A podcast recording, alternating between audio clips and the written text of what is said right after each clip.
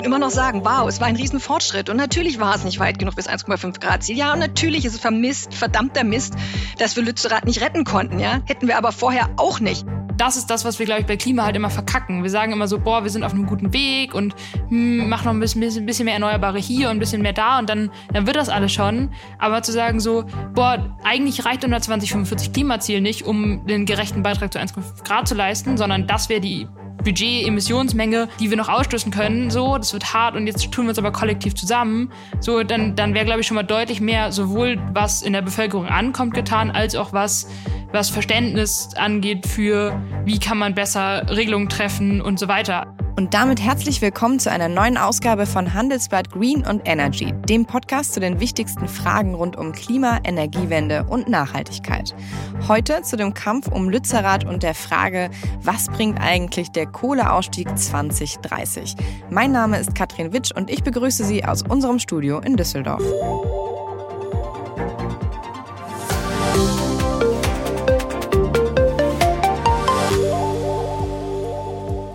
Monatelang haben Aktivistinnen in einem kleinen Dorf in Nordrhein-Westfalen gegen den Abbau der Braunkohle demonstriert.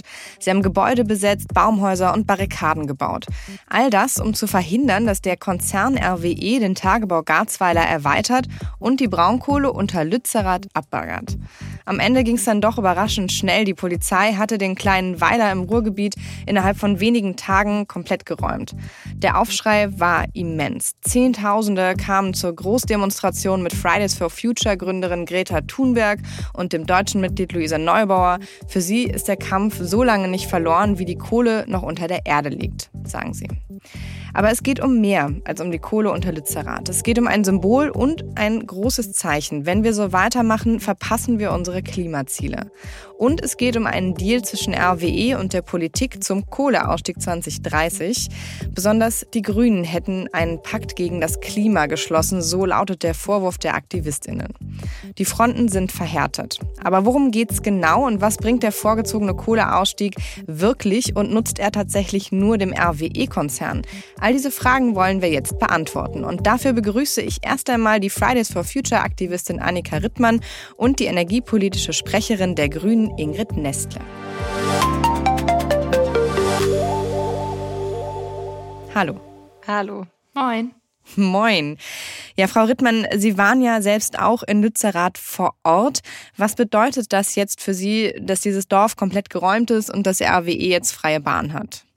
Ja, ich glaube, erstmal muss man sich vorstellen, ich glaube, wenn man nie an einer Kohlegrube stand, kann man sich das gar nicht vorstellen. Deswegen vielleicht so ein bisschen, also man steht da und vor allem ist so ein Riesenloch und alle Leute, die Herr der Ringe geguckt haben, können sich das so ein bisschen vorstellen. Also mich erinnert es immer, es wird ja auch so oft beschrieben als, an Mordor, es ist einfach, eine, also wie so ein riesen so Sandgruben kennt man vielleicht und das aber so in zehnmal dimensional größer und dann sieht man so Menschen an der Kante stehen neben so einem riesen Bagger und diese Dimensionen kann man sich, glaube ich, gar nicht vorstellen. Und ähm, ich merke, dass es mir dadurch, also so der, den ganzen Januar, emotional ziemlich schlecht ging, weil mir das alles ziemlich viel Angst macht. Ähm, und jetzt langsam geht es so ein bisschen, je länger ich nicht mehr da war, aber das begleitet einen natürlich.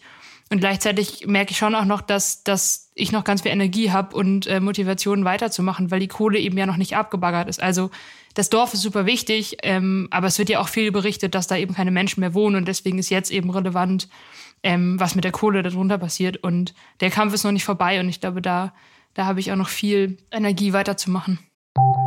Nach einer kurzen Unterbrechung geht es gleich weiter. Bleiben Sie dran. Wie geht es weiter mit der Europäischen Union? Präsidentschaftswahlen in den USA, EU-Parlamentswahlen, geopolitische Krisen und wirtschaftliche Schwierigkeiten. Wir suchen Lösungen für diese Herausforderungen. Am 19. und 20. März auf der digitalen Europakonferenz von Handelsblatt, Die Zeit, Tagesspiegel und Wirtschaftswoche.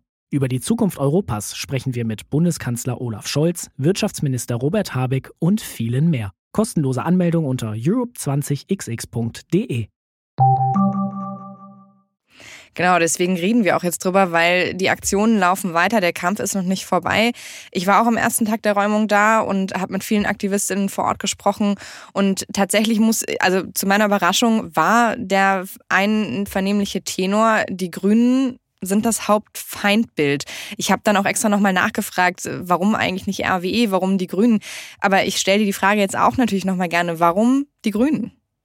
Naja, also es ist ja nicht so, als hätten wir uns nicht die letzten Jahre auch an allen anderen Parteien abgearbeitet und als wären wir nicht äh, bei der RWE Aktionärsversammlung. Also ähm, das, das darf man auf jeden Fall nicht vergessen.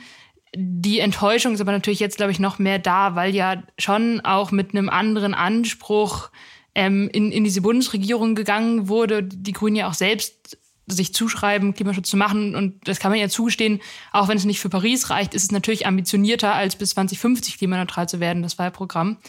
Ähm, und deswegen ist da, glaube ich, eine enorme Enttäuschung und gleichzeitig ähm, diese riesigen Kommunikation, die unserer Meinung nach einfach richtig schief gelaufen ist. Also sich hinzustellen und es als was Gutes zu verkaufen, das, das ist, glaube ich, das Hauptproblem zu tun, als wäre das irgendwie ein Gewinn für, für, für den Klimaschutz. Das hat Leute einfach sehr, sehr doll aufgeregt. Frau Nessler, wie schwer ist das für Sie zu hören?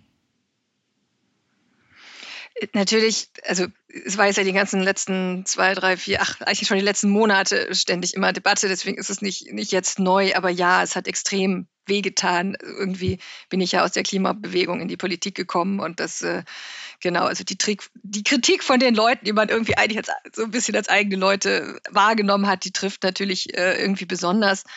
Im Inhalt würde ich fast Ihre Frage von eben sogar noch eins weiter. Ja, also Sie fragen, warum nicht RWE? Ich frage auch so ein bisschen, ja, warum dann nicht FDP und SPD? Ja, mal ganz abgesprochen, äh, abgesehen von den anderen Parteien. Ich meine, wir haben ja, ich persönlich war mit in diesem Verhandlungsteam der Koalitionsverhandlungen. Ja, wir haben wirklich alles gegeben, um den Kohleausstieg 2030 hinzubekommen, den wir auch versprochen hatten, dafür zu kämpfen. Ja, und wir haben dann halt nur diesen Satz mit idealerweise bekommen. Und in der Folge war es klar, jedes Mal, wenn wir das Thema angesprochen haben, dass FDP und SPD diese Welt nicht für ideal halten, ja, und dass es uns nicht viel bringt.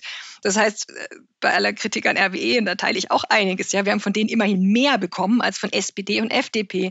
Und das war wahrscheinlich, also ich verstehe, dass, ähm, dass die Kommunikation total schräg ankam, äh, weil auch ich Lützerath natürlich unfassbar gerne gehalten hätte, ja, aber auch da stand im Koalitionsvertrag ja schon entscheidend die Gerichte.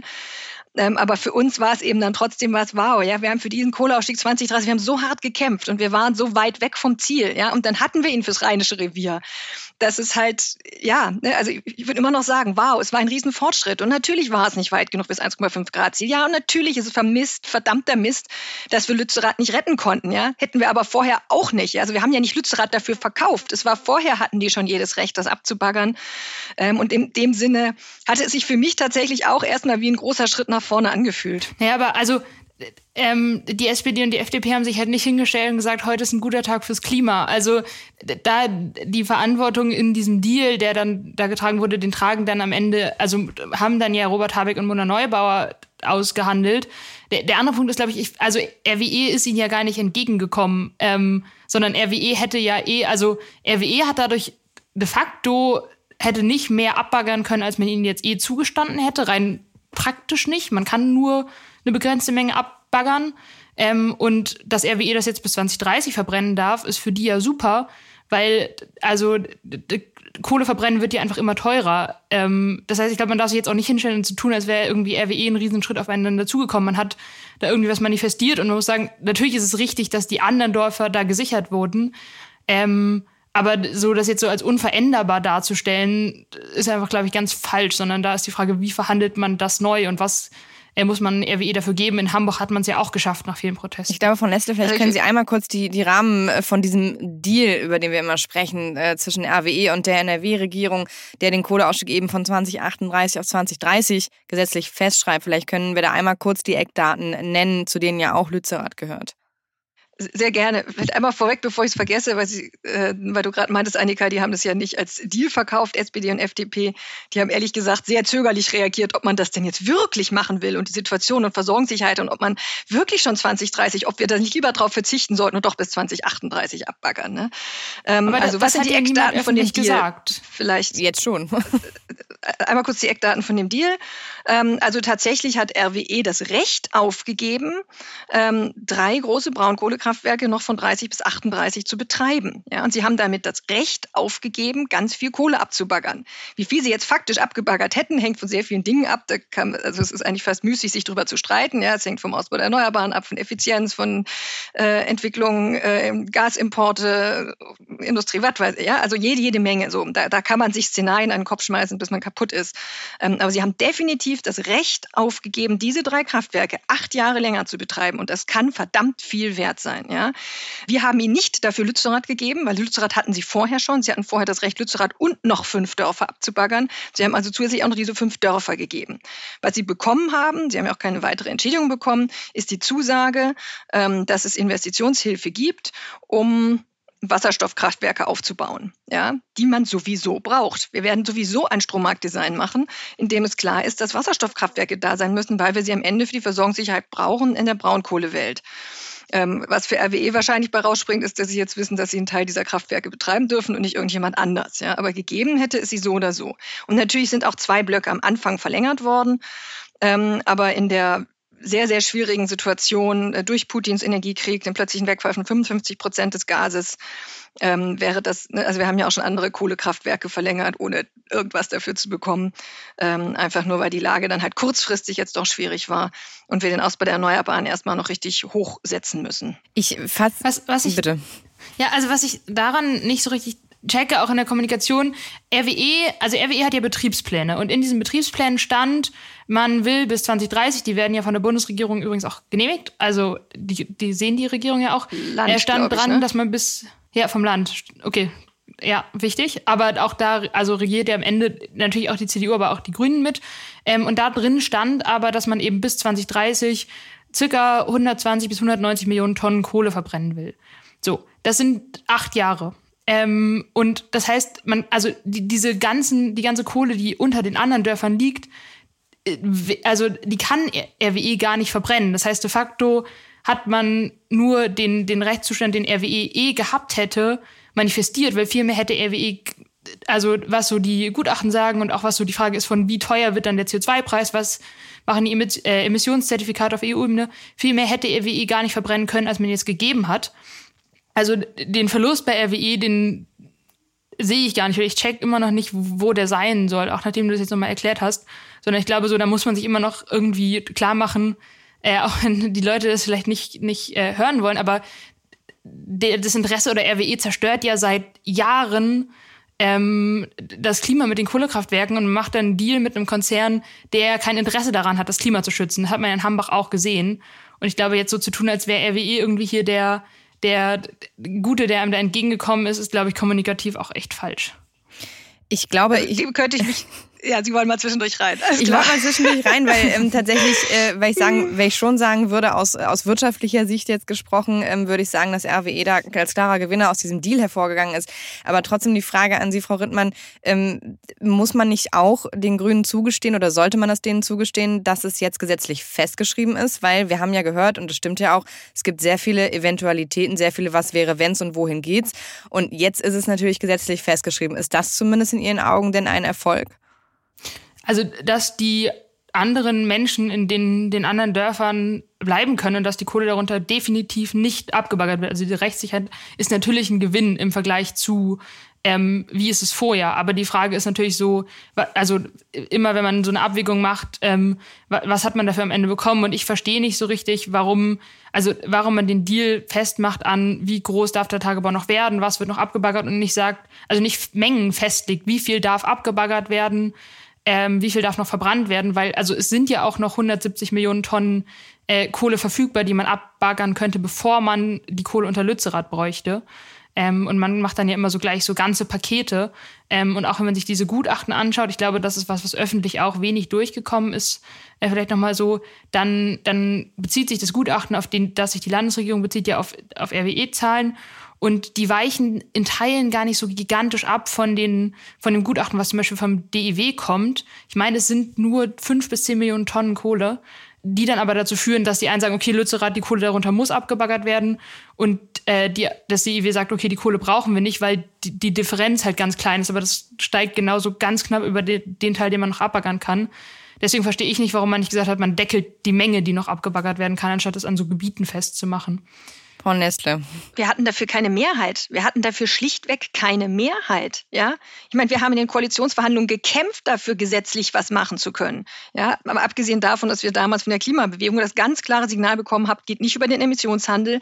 Wir wollen klare Ausstiegsdaten. Ja, und wir haben für dieses klare Ausstiegsdatum gekämpft. Wir haben es an dieser Stelle durchgesetzt. Und worum es mir geht, ist, dass so viele Tonnen von dieser blöden Braunkohle unter der Erde bleiben, wie es nur irgendwie geht. Und da ist es mir, ehrlich gesagt, nicht der entscheidende Punkt, ja, ob sie rechtsrum oder linksrum baggern und erst über Lützerath außen rum und da so eine Halbinsel stehen lassen, ja. Worum es mir geht, ist, dass diese Kohle unter der Erde bleibt. Und da ist es natürlich nicht ausreichend. Am Ende entscheidet sich der Erfolg von Klimapolitik. Entscheidet er sich immer am Einstieg, an den drei E, an den Erneuerbaren, an der Effizienz und an der Einsparung. Und wenn die drei E da sind, ja, dann hat sowieso kein Kohlekraftwerk eine Chance, weil das wirtschaftlich überhaupt nicht dagegen anstinken kann. Ja, aber wenn diese drei E nicht da sind, äh, und wir brauchen sie alle, Effizienz, äh, Erneuerbare und die Einsparungen, dann wird auch ein Kohleausstieg am Ende äh, nicht halten, ja, weil wir werden nicht in den Blackout laufen.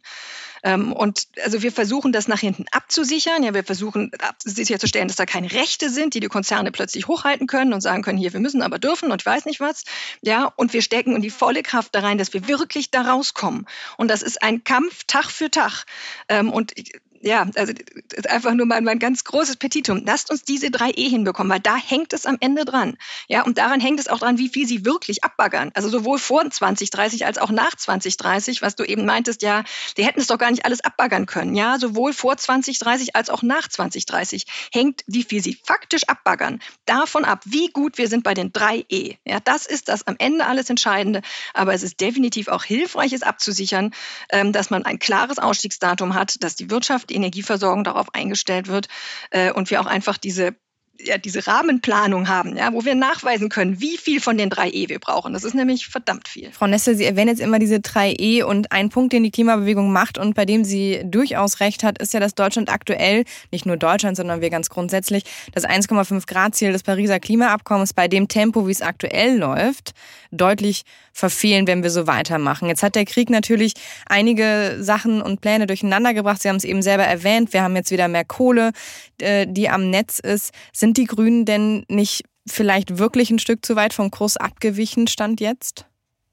Also meiner Wahrnehmung nach sind wir überhaupt nicht abgewichen. Ja, natürlich sind kurzfristig, weil eben 55 Prozent vom Gas plötzlich fehlten, sind kurzfristig Kohlekraftwerke reingenommen worden. Ich bin aber ehrlich gesagt persönlich sehr optimistisch. Ich habe das Gefühl, wir haben viel mehr Rückenwind in der Gesellschaft und auch in der Politik, wirklich die Erneuerbaren schnell genug auszubauen, Effizienz voranzubekommen, ähm, als wir es in den ganzen letzten 10, 15 Jahren hatten. Ja, also ich sehe zum ersten Mal die Möglichkeit, wirklich durchzusetzen von dem, wofür wir kämpfen, ja, und wovon ich überzeugt bin, dass es notwendig notwendig ist.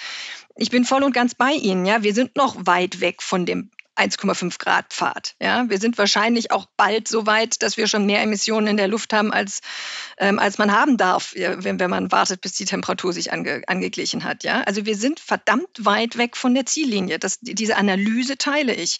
Ähm, deshalb geben wir ja alles. Ja, deswegen haben wir ja das größte Ausbauprogramm der Erneuerbaren aller Zeiten im Sommer beschlossen. Deswegen arbeiten wir gerade daran, über die Go-To-Gebiete nochmal eine wirkliche Planungsbeschleunigung ranzubekommen.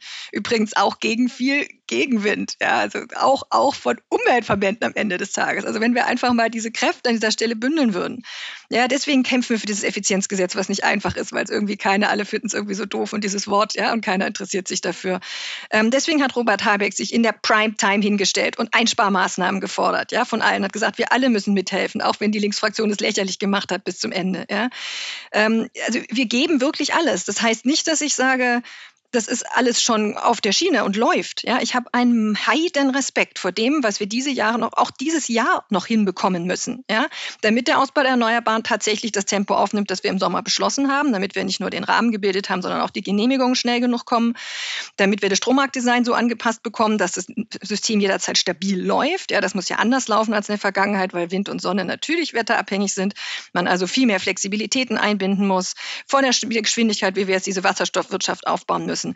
Ich habe, also das Jahr wird mindestens so anstrengend wie dieses krasse Krisen letzte Jahr Putin und ja, ein paar Sachen Also ich würde sagen, im ersten Halbjahr haben wir unser Tempo noch gehalten für Energiewende und alles gemacht. Also erstmal den Ausbau der Erneuerbaren voranzubringen, ähm, weil das ja die Grundlage von allem anderen ist, also Wasserstoffwirtschaft und so. Und im zweiten Halbjahr sind ein paar Sachen ein bisschen von der Zeitschiene gerutscht, weil wir einfach zu viel, ähm, zu, zu viele Probleme von Putins Energiekrieg auf uns reingeprasselt sind und wir zu viele Krisengesetze machen müssten.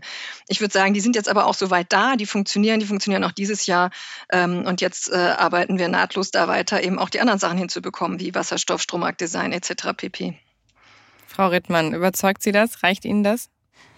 Ja, ich, also du kommunizierst es jetzt, ich glaube, ich verstehe daran zwei Dinge nicht. Einmal, warum kommuniziert man das nicht? Also ich habe das ja vorhin schon mal gesagt, so dann stellt sich Robert Habeck hin und sagt, heute ist ein guter Tag fürs Klima und ich glaube so, alle wären, also so, alle wären euch weniger aufs Dach gestiegen, wenn man sich hingestellt hätte und gesagt hätte, so, FDP und SPD haben nicht mitgemacht, so RWE, also wir konnten es nicht durchsetzen. So, also so wie Frau Neste also, das jetzt gerade gesagt hat. Auch, ja, genau. So, und Katharina Dröge hat das meines Wissens auch im Streitgespräch mit, äh, mit Luisa gesagt beim Spiegel. Also, so diese Kommunikation kommt jetzt so nach und nach und auch ähm, Ricarda Lang hat jetzt angedeutet, dass man so die Menge der Kohle, die unter Lützerath liegt, also Annika, die dann tatsächlich verbrennen wird, dass man da auch nochmal drüber reden total, muss. was du meinst wir haben es zu lange nicht kapiert.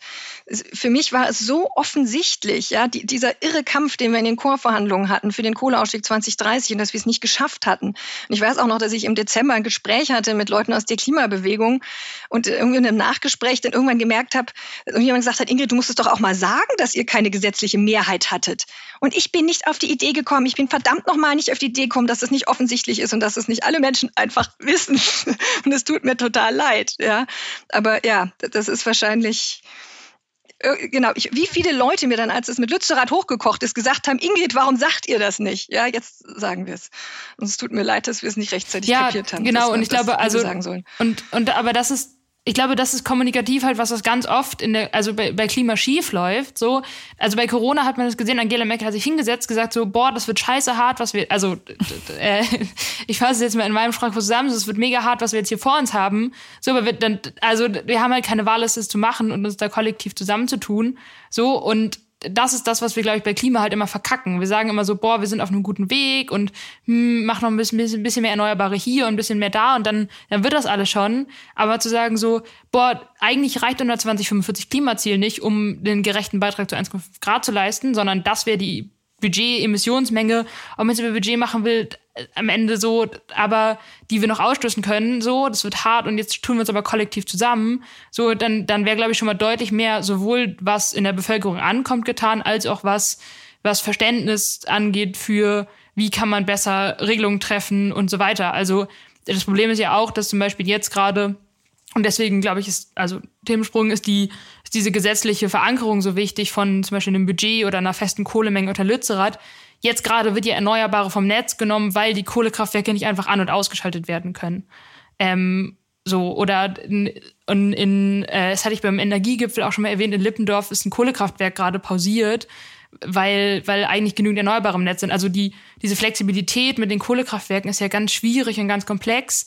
Und die Erneuerbaren kann man viel einfacher rein- und rausschalten. Ich glaube, deswegen ist es so wichtig, auch wenn erneuerbare Energien bezahlbarer sind, dass man da schneller, besser gesetzliche Regelungen findet, um nicht wieder auch mit der nächsten Regierung vielleicht das alles komplett wieder auszubremsen. Ja, also das ähm, genau ist jetzt ja auch der große Punkt in diesem Jahr Flexibilität nach vorne zu bekommen. Also insgesamt äh, 97 Prozent, vielleicht sind es inzwischen auch, also die letzte Zeit waren 97 Prozent von Erneuerbaren kommen im Netz an und werden nicht rausgeschaltet. Sie haben ja immer den Vorrang von der Kohle, nur wenn man es halt mit den Flexibilitäten nicht anders hinkriegt ähm, oder wenn der Netz, Netze einfach nicht ausreichen, die Stromnetze, ähm, wird Kohle statt Erneuerbaren reingenommen. Also das, das meiste kommt schon an, aber trotzdem hast du absolut recht. Ja, diese Frage der Flexibilisierung, das ist eine ganz zentrale. Ja. Ich glaube, es wird eine der zentralen Fragen diesen Jahres, wie wir das hinbekommen. Und da hängt ganz viel davon, dass wir die als Gemeinschaft, als Gesellschaft wirklich lösen wollen. Ja, und nicht jeder mit seinem Partikular, aber ich will nicht und man kann nichts ändern, ums Eck kommt. Und das wird echt spannend. Und ich teile auch das, ich wünsche mir das auch sehr, ja, dass die Kommunikation, dass es klarer wäre, wie weit wir weg sind von den Klimazielen. Ähm, und das ist, ja, also vielleicht kann ich es selber auch noch klarer machen was, was halt einfach nicht da ja, ist. Und wie weit die Klimaziele weg sind. Also auch das ja, 2045-Ziel genau. der Bundesregierung genau. ist ja nicht 1,5 Grad kompatibel. Genau, aber man, also die Bundesregierung würde, die Bundesregierung würde trotzdem nicht anders handeln, ja, auch wenn wir es öffentlich stärker sagen würden, weil, ja, ich meine, wir sagen das ständig hier und trotzdem haben unsere Koalitionspartner dann halt andere Prioritäten. Also wir haben keine gesetzlichen Mehrheiten, ja, für mehr Maßnahmen, auch wenn wir das lauter sagen. Und trotzdem wünschte ich mir auch, dass das besser durchdringt, wie weit wir da noch weg sind. Ich glaube, so in der Theorie wird es ja auch immer wieder gesagt, aber irgendwie perlt es ein bisschen ab, dieses Wissen. Also ich stelle fest, wir finden einen Konsens äh, in, an dem Punkt, dass man sagen kann, äh, da muss einiges sehr schnell jetzt äh, passieren, nicht nur eben mit Blick auf Lützerath, sondern gerade Flexibilität, Ausbau erneuerbarer und äh, die Punkte, die genannt wurden. Und klarere Kommunikation äh, ist natürlich ein total fairer Punkt, der, glaube ich, auch angekommen ist. Wir sind tatsächlich auch schon am Ende unserer Zeit. Das war ja viel zu kurz eigentlich äh, für dieses komplexe Thema, aber trotzdem vielleicht würde ich gerne noch mal ähm, die Frage stellen. Erstmal natürlich an Sie, Frau Rittmann. Also wie geht's aus Aktivistinnen-Sicht jetzt weiter mit Lützerath? Und danach natürlich auch an Frau Nestle. Wie geht's aus politischer Sicht weiter mit Lützerath? Aber vielleicht erstmal Frau Rittmann. Was ist da noch geplant? Naja, ich habe das ja am Anfang schon mal erwähnt, noch ist die Kohle im Boden und das ist das, was am Ende entscheidend ist. Wie viel von dieser Kohle unter Lützerath wird jetzt verbrannt? So, weil man es am Ende auf umrechnen kann. Also das ist das Entscheidende, wie viel CO2 stoßen wir noch aus. Dementsprechend, es gab ja auch nachdem die Räumung zu Ende war, noch, noch verschiedene Aktionen des zivilen Ungehorsams, auch Demonstrationen noch. Es gibt auch nach wie vor jede Woche Sonntag noch eine Demonstration in NRW. Und äh, wir als Fridays Future gehen am 3.3. wieder global auf die Straße. Das heißt, da wird von uns weiter politischer Druck kommen. Es wird auch noch andere Aktionsformen geben, die es ja auch in den letzten Wochen schon gab, ähm, um dafür zu kämpfen, dass dieses Thema jetzt nicht so als vergessen und abgehakt gilt. Und ich glaube, im Hambacher Forst hat man gezeigt, es ist möglich, sich nochmal zusammenzusetzen, äh, über Dinge nochmal neu zu reden, diesen Deal nochmal aufzumachen. Ähm, und die 700 WissenschaftlerInnen, die das gefordert haben, sind äh, bestimmt auch mit dabei, wenn das am Ende äh, das Bedürfnis ist der, der PolitikerInnen da. Frau Nestle, beim Hambacher Forst stimmt, äh, da war ich damals auch. Da gab es tatsächlich in letzter Minute auch noch eine Kehrtwende. Ist das ja, aber darf ich einmal ganz kurz rein? Das ist ja. das, was mich auch schon so zur Verzweiflung gebracht hat in den letzten Wochen. Am Hambacher Forst haben das Gerichte am Ende gestoppt. Ja, und das hier, Lützerath war gerichtlich ausgeurteilt. Auch den Hambacher Forst hat kein Parlament am Ende gerettet. Ja, diesen Ausweg, den Ausweg Hambi, den gab es hier einfach nicht. Also kein Ausweg für Lützi. Ja, und trotzdem, glaube ich, darf man es nicht ja, man, man, man darf, also am Ende muss man überlegen, immer noch, wer macht die Gesetze. Und natürlich ist dieses, diese Energiesicherheit, Energienotwendigkeit äh, gesetzlich definiert und stellt einem super viele Hürden in den Weg. Aber ähm, wenn wir nicht alle geltenden Verträge, die es jetzt schon gibt, die geschlossen wurden, nochmal überprüfen, gegebenenfalls nochmal aufmachen, dann werden wir 1,5 Grad eh nicht einhalten auf der Welt. Ja, Deswegen, aber die Gesetze, so hat das Pariser Abkommen uns das schon gegeben. Ich wünsche mir ja auch viel, viel mehr, aber die Gesetze macht eine Mehrheit im Bundestag und diese Mehrheit haben wir einfach gerade nicht. Ja, ich meine, wählt 50 Prozent Grün, die Gesetze werden anders, mit Sicherheit. Das war eine klare, eine klare Aufforderung und äh, dann erstmal noch keine Chance für Lützi, so wie es aussieht aus politischer Sicht, aber trotzdem äh, geben die AktivistInnen nicht auf und ich bedanke mich für ein sehr interessantes und lebhaftes Gespräch. Vielen Dank, Frau Nestle, vielen Dank, Frau Rittmann. Ich danke auch. Danke. Bye. Ja, so ganz einig sind sie sich dann am Ende nicht geworden. Lützerath und der Kohleausstieg bleiben ein Streitthema. Aber nicht nur zwischen der Klimabewegung und Politik, sondern auch in der Wissenschaft. Unterschiedliche Gutachten, unterschiedliche Aussagen und ganz andere Zahlen. Brauchen wir die Kohle unter Lützerath und spart der frühere Kohleausstieg überhaupt CO2-Emissionen ein?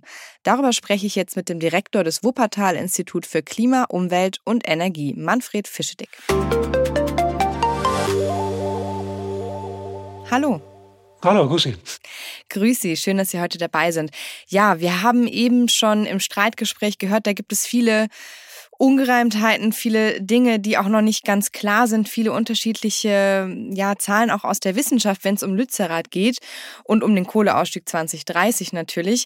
Sobald das Wort Lützerath fällt, waren die Debatten in den letzten Wochen eben sehr aufgeheizt. Vielleicht können Sie uns ja erstmal einen Überblick verschaffen, um welche Mengen Kohle es geht und warum dieser kleine Weiler zum Symbol für eine ganze Klimabewegung geworden ist in den letzten Monaten.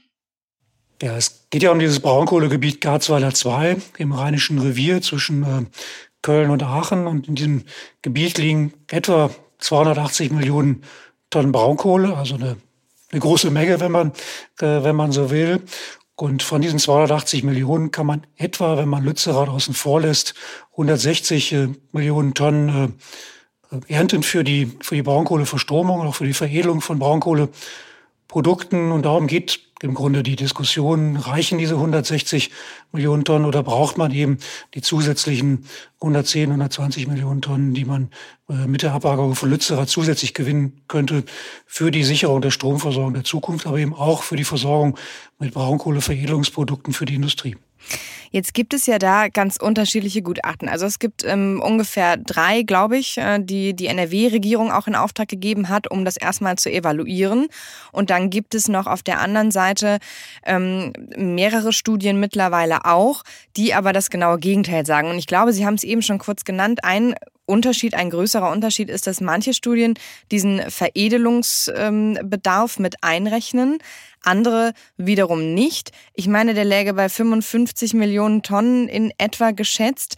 Warum ist das so ein Streitthema und also kann man den einfach rauslassen? Ist das, äh, ist das eine gute Analyse oder worum geht's da?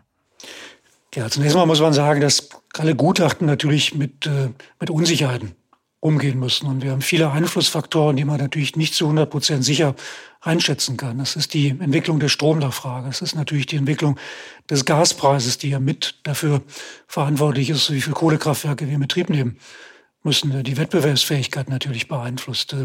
Das ist natürlich die Entwicklung der CO2-Preise, aber eben auch die Nachfrage nach diesen Veredelungsprodukten, nach denen Sie gefragt haben. Und die Landesregierung geht in ihren Gutachten davon aus, dass wir jetzt über die kumulierte Zeit, also bis 2030, von heute aus gerechnet, etwa gut 50 Millionen Tonnen Braunkohle brauchen, um diese Veredelungsprodukte bereitzustellen. Die gehen zum Teil in die Brikettierung, also Kohlebriketts. Da wird man nicht mehr viel brauchen, da sind sich alle einig, aber sie gehen eben auch in die Bereitstellung von Braunkohlestaub. Und das ist etwas, was sehr intensiv in der Industrie zur Anwendung kommt. Gerade jetzt, wo auch die Industrie ja wechselt von, von Gasanwendungen hin zu Kohleanwendung, zumindest für den Übergangszeitraum. Und da ist es eben sehr schwer abzuschätzen, wie viel von diesen Verhehlungsprodukten braucht man. Und es sind äh, nach äh, Annahmen der Landesregierung eben diese 51 Millionen Tonnen, die davon ausgehen, dass wir jetzt in diesem und im nächsten Jahr wahrscheinlich noch einen relativ hohen Bedarf haben, der dann aber signifikant absinkt in die Nähe der Nulllinie bis 2030. Das liegt im Grunde hinter diesen Annahmen dahinter.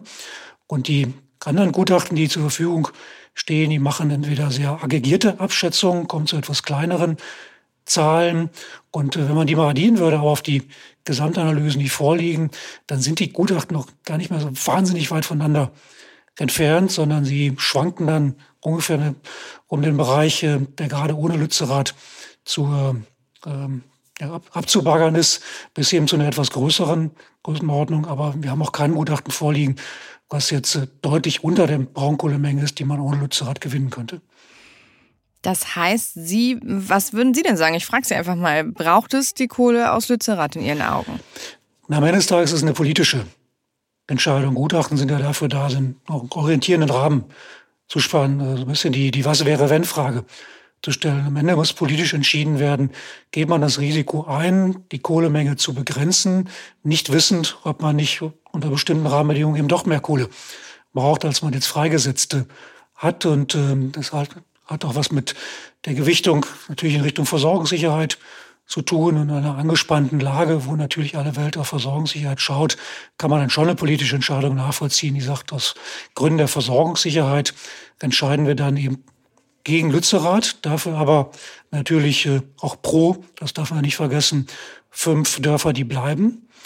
Und man darf auch nicht vergessen, dass es nicht nur eine rein energiewirtschaftliche Frage ist, die eine Rolle spielt, sondern es ist eine wasserwirtschaftliche Fragestellung, die man mit im, im Blick haben muss oder eine Frage eben der, der Tagebauplanung. Das heißt, wofür braucht man eigentlich an welcher Stelle Abraum, um zum Beispiel den Nachbar Braunkohlebergbau zu verfüllen oder eben dafür auch Sorge zu tragen, dass die Abbruchkanten, dass die eben nicht ganz so steil sind und auch mit der entsprechenden Festigkeit ausgerichtet werden können. Auch da braucht man natürlich Abraummengen, die in der Nähe der Positionen sind, wo man sie auch einsetzen muss. Das heißt, hier geht es um ganz viele verschiedene Faktoren und wie Sie gesagt haben, es ist eine politische Entscheidung und die ist getroffen, stand jetzt. Unter anderem wird sie ja auch damit argumentiert, dass es egal ist, wie viel Kohle abgebaggert wird, solange wir nicht mehr CO2 ausstoßen, als mit dem Emissionshandel theoretisch auch abgedeckt werden kann, denn der hat ja einen automatischen Deckel eingezogen bei einer bestimmten CO2-Marke. Vielleicht können Sie das einmal ähm, kurz für die HörerInnen erklären, wie das funktioniert und warum genau das hier ein Knackpunkt ist in dieser Diskussion. Ja, wir haben europaweit einen sogenannten europäischen Emissionshandel, der im Grunde so funktioniert, dass man sagt, wir haben eine festgesetzte Menge an Emissionen, die nicht überschritten werden darf, aus der Energiewirtschaft und der, der Großindustrie, wenn man so will. Die Menge ist fix vorgegeben. Und dafür müssen eben all diejenigen, die äh, die CO2 ausstoßen, Zertifikate kaufen, also Emissionsrechte, wenn man das so übersetzen will. Und diese Emissionsrechte sind eben begrenzt. Das heißt, wenn an einer Stelle zum Beispiel jetzt eben durch einen Weiterbetrieb von Kohlekraftwerken im Rheinischen Revier mehr emittiert wird als früher gedacht, dann müssen dafür zusätzliche Emissionsrechte gekauft werden, die dann aber an anderer Stelle in Europa nicht mehr zur Verfügung stehen. Das heißt, das ist eine linke Tasche, rechte Tasche. Spielchen. In Summe bleiben die Gesamtemissionen gleich, unabhängig davon, ob jetzt in Deutschland mehr emittiert wird oder weniger.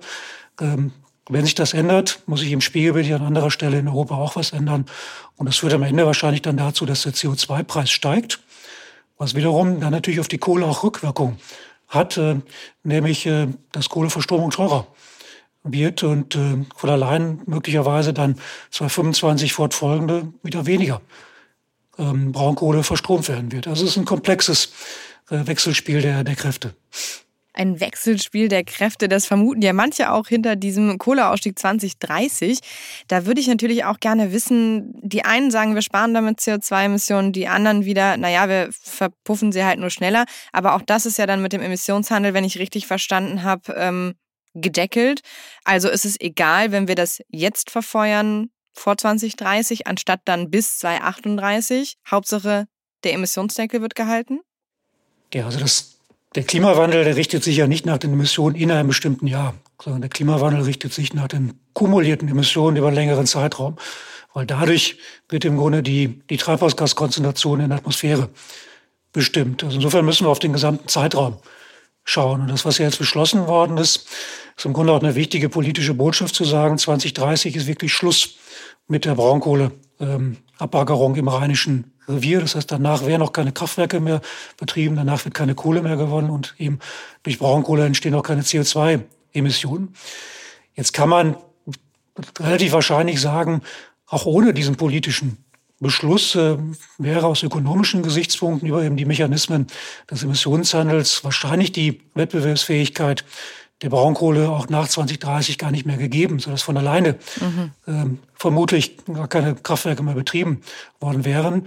Aber das ist eben mit Unsicherheiten verbunden. Und deswegen ist es, glaube ich, gut und richtig, dass wir jetzt eine politische Entscheidung haben, gemeinsam mit den Unternehmen zu sagen, 2030 ist wirklich Schluss. Und die Hoffnung ist ja durchaus, dass durch höhere CO2-Preise dann auch bis 2030 dann weniger verstromt wird als jetzt vielleicht gedacht. Aber das wird die Zeit zeigen, ob das wirklich so sein wird. Jetzt ähm, ist es ja so, dass wir trotz Emissionshandel und trotz vorgezogenem Kohleausstieg Stand jetzt äh, erstmal das 1,5 Grad Ziel summa summarum verpassen. Also Stand jetzt, äh, wenn es jetzt so weiterläuft, wie es aktuell läuft, mit dem Ausbau der Erneuerbaren in dem Tempo, ähm, mit den vielen Verbrennungsmotoren, die immer noch unterwegs sind, dann kriegen wir das mit dem 1,5 Grad Ziel nicht hin. Das würde jetzt aber natürlich auch bedeuten, dass man ja so viel einsparen muss wie möglich. Sprich, ist ähm, wir haben über den Emissionshandel gesprochen. Ist das die richtige Sichtweise oder muss man nicht sagen, naja, da haben die AktivistInnen natürlich einen Punkt, wenn sie sagen, ähm, aber wir müssen noch so viel einsparen, wie möglich und noch mehr auch als der Emissionshandel natürlich vorgibt, weil wir erreichen das Ziel ja ohnehin schon in dem Tempo nicht. Also grundsätzlich ist natürlich jede vermiedene Tonne CO2 eine ganz, ganz wichtige Tonne CO2 und Braunkohle ist natürlich der, der kohlenstoffintensivste Energieträger. Deswegen ist ja völlig nachvollziehbar, dass sich äh, eine Diskussion auch in diese Richtung entwickelt. Äh, und Kohle ist natürlich ohnehin auch schlechthin ein Symbol für die, die alte traditionelle Energiewirtschaft. Äh, also das ist schon gut, äh, gut nachvollziehbar. und je mehr Geschwindigkeit man im Kohleausstieg machen kann, umso besser natürlich für den Klimaschutz. Aber das 1,5 Grad Celsius Ziel hängt jetzt nicht ausschließlich an den 100 Millionen Tonnen äh, Braunkohle unter Lützerath, sondern jetzt mengenmäßig viel, viel entscheidender ist tatsächlich, schaffen wir den Einstieg in eine Mobilitätswende, schaffen wir den Einstieg in eine Gebäudesanierung mit einem ganz, ganz anderen Tempo. Und vor allen Dingen, Sie haben es angesprochen, schaffen wir endlich mehr Dynamik im Bereich Ausbau erneuerbarer Energien. Und wenn wir das hinbekommen würden, da schneller zu werden, das strebt ja die Bundesregierung durchaus an, dann äh, wird von alleine auch weniger Kohle verstromt werden. Also da ist der große Hebel zu sehen, dass wir wirklich jetzt mehr Tempo machen im Ausbau der erneuerbaren Energien, auch im Ausbau der Elektromobilität, der elektrischen Wärme, elektrischen Wärmepumpen, bei der Gebäudesanierung. Und da müssen wir jetzt tatsächlich mehr Tempo machen, um überhaupt noch eine Chance zu haben, das 1,5 Grad Celsius Ziel zu erreichen. Mehr Druck für all diese Ziele würde ja auch entstehen, wenn man sagt, man guckt jetzt auch noch in, nach Osten, in, nach Ostdeutschland und zieht diesen Kohleausstieg auch noch vor. Da sitzt nämlich, das wissen ganz, ganz viele nicht, die kennen nur RWE, aber es gibt noch einen zweiten großen Energie- und Kohlekonzern in Deutschland, das ist nämlich die LEAG. Die ist für das Lausitzer Revier zuständig und die halten nach wie vor an 2038 sehr fest und zumindest bei uns auf einer Veranstaltung ähm, äh, Anfang Januar hat der LEAG-Chef noch gesagt, also ihn hätte noch keiner angerufen wegen eines vorgezogenen Kohleausstiegs.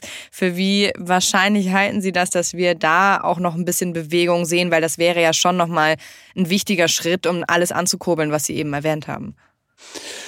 Ja, ich kann jetzt nicht die Telefongespräche verfolgen. Ich weiß nicht, wer wen angerufen hat, aber es würde mich wundern, wenn es da noch keine Telefonate gegeben gegeben hätte. Weil natürlich, wenn man einen solchen Deal jetzt in, im Rheinischen Revier gemacht hat, dann ist ja selbstverständlich die Frage direkt äh, auf der Tagesordnung, ist es nicht notwendig, in den ostdeutschen Revieren, also im mitteldeutschen Revier und in der Lausitz, das ganz genauso zu machen. Und natürlich ist das genauso notwendig. Wir brauchen da eine, auch eine Beschleunigung des äh, Ausstiegsfahrplans. Äh, und deswegen sollten die Diskussionen auch geführt werden. Und ich halte das, glaube ich, auch für die Region für richtig und wichtig, äh, hier die Transparenz zu schaffen, weil wir dort ja einen zentralen Strukturwandel realisieren müssen. Und wenn ohnehin absehbar ist, dass nach 2030 jetzt aus ökonomischen Gesichtspunkten heraus weniger Kohle verstromt wird, weniger Kohle auch abgebaggert werden muss oder vielleicht auch gar keine mehr abgebaggert werden muss, dann ist es doch eigentlich transparent und ehrlich zu sagen, dann ziehen wir auch für, die, für diese Region die, ähm, den Ausstieg vor und konzentrieren jetzt das, was wir im Strukturwandel machen können, auf die nächsten sieben sieben Jahre und schauen, dass wir dort äh, auch alternative Arbeitsplätze in der Region realisieren können. Also ich halte das für, für selbstverständlich und ich gehe auch davon aus, dass es so kommen wird. Das wäre auf jeden Fall sehr wünschenswert. Herr Fischedick, letzte Frage. Die Klimabewegung hat ja gesagt, der Kampf ist so lange noch nicht verloren, äh, wie die Kohle noch unter der Erde ist. Glauben Sie, es gibt noch eine Chance für Lützerath? Ja, man soll nie, nie sagen, aber ich würde mir wünschen, dass wir jetzt wirklich die, die Kräfte konzentrieren auf das, was jetzt ganz, ganz wichtig ist. Und das ist eben der Ausbau erneuerbarer Energien. Äh, da brauchen wir eine ganz, ganz andere Geschwindigkeit. Es kann einfach nicht sein, dass die Planung und Genehmigung eines Windparks fünf bis sieben Jahre dauert, dass wir uns um, einzelne Flächen streiten. Das ist äh, dauerhaft die, die Kämpfe vor Ort in den Kommunen gibt. Äh, da hat die Bundesregierung ja Ideen entwickelt, wie sie zu einer deutlichen Beschleunigung äh, kommen, kommen will. Und da gilt es jetzt, glaube ich, Kräfte, Kräfte zu bündeln und äh, wirklich zu schauen, dass wir mehr Solaranlagen, mehr Windparks äh, installieren. Und dann wird sich ein Stückchen weit die Kohlefrage von alleine regeln. Hoffen wir das und da schauen wir natürlich auch hier bei Handelsblatt Green weiterhin drauf. Herr Fischedick, vielen, vielen Dank für das Gespräch. Sehr, sehr gern. Das war Handelsblatt Green und Energy für diese Woche. Wenn Sie Fragen, Themen oder Anregungen für uns haben, schreiben Sie uns einfach eine Mail an green@handelsblatt.com. Und wer mehr zu allen Themen rund um Energie und Klima wissen will, der sollte mal einen Blick in die Show Notes werfen. Da gibt es jetzt den Link für ein Testabo beim Handelsblatt. Ich bedanke mich bei der Produktion und wenn Ihnen unsere Sendung gefällt, freuen wir uns natürlich über eine gute Bewertung in Ihrer Podcast-App. Bis zum nächsten Mal.